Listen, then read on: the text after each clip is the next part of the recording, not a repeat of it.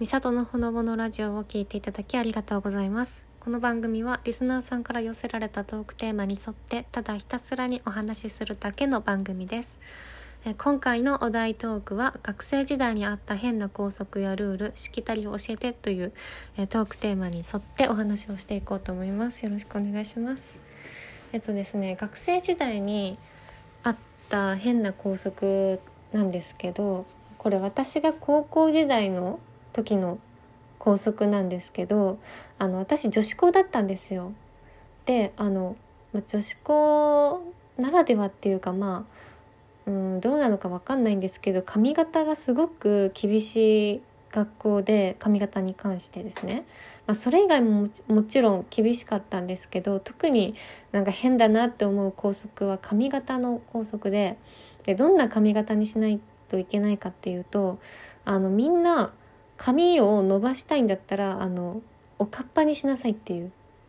あの校則だったんですよ。でなんかこう私中学3年の時はめちゃくちゃこうシャギーっていうか段差髪の、ね、段差みたいな感じで入れてたんですよ段みたいな感じたくさん。なので不揃いな感じだったんですね毛先って長さが後ろ前と後ろで。でもそれが高校入って初めて知ったんですよそういう校則があるってことを。ね、だから全然そんなかっぱにしないといけないってことをもっと早くに知っておけばあの髪を伸ばせたっていうね最初から高校に入学したと同時に髪を伸ばせたんですけどあのそれ入学した後から分かったことなのでねびっくりしたんですね。だからもう髪の毛を伸ばしたくても伸ばせないわけですよ。おかっぱにしないと。もう毛先を全部切り揃えてからじゃないとあの髪を伸ばすっていうことができなかったのであのとりあえず私は髪の毛をおかっぱに切りました。中あの中学卒業して高校に入学してからしばらくしてかなしばらくっていうか、まあ、すぐにやってたんですよ。いくらそれで髪を結ぶって言ってもダメっていうルールだったのでいくらそのもちろん髪が長い人肩につく人っていうか襟足があるんですけどうちの高校セーラー服だったんですけど後ろの襟についた段階でもう髪の毛は結ばないといけないって言われてたんですね。でだから髪の毛をまずおかっぱに切り揃えて毛先を同じ長さに切り揃えて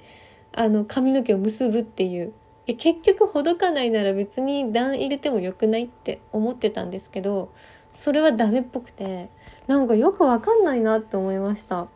だけど髪の毛をショートカットにする人だったら別に段差をたくさん入れてもいいっていう謎の法則でしたね。とにかくそのラインっていうのは線引きっていうのはそのセーラー服の襟につくかつかないか。そうつく人はもうおかっぱに切り揃えてなおかつ髪を結びなさい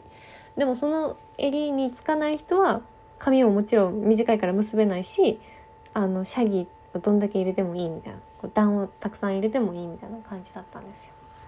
まあ、そんな法則ですね。よくわからないなって思いました。はい。え、ー、と特にこれ以外にあの変わった校則っていうのは思い浮かばないんです。あの今回の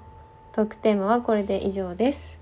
はい、えー、皆さん最後まで配信を聞いていただきありがとうございました。